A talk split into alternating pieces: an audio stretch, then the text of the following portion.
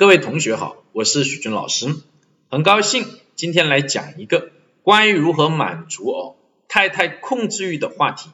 徐老师有一个好朋友，他的太太呢在一家企业做副总经理，最近由于一些原因被停薪留职三个月，这三个月呢就在家里没去上班。他的太太是一个控制欲比较强的人。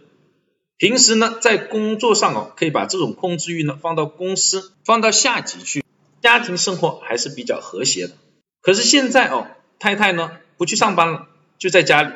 就把这种控制欲哦放到了他和孩子的头上。刚开始的一个月，家庭的矛盾哦非常的多，经常的吵架，很头疼，就跟我们呢倒这个苦水，我们就给他出了一个主意。叫生活批条，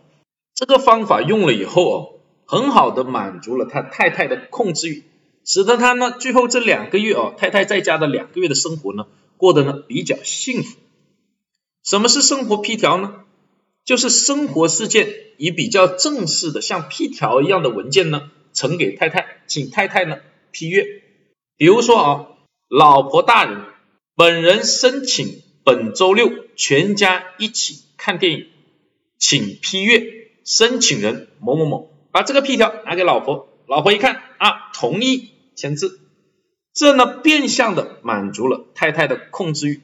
朋友还告诉我们，到了后期，他跟太太之间的对话就有这样的内容。每次呢，当太太要来管他、管孩子管的特别多的时候，他就会跟太太说：“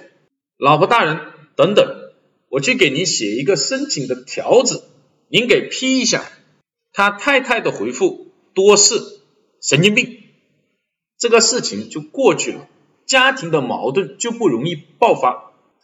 这个内容呢就讲到这，谢谢大家。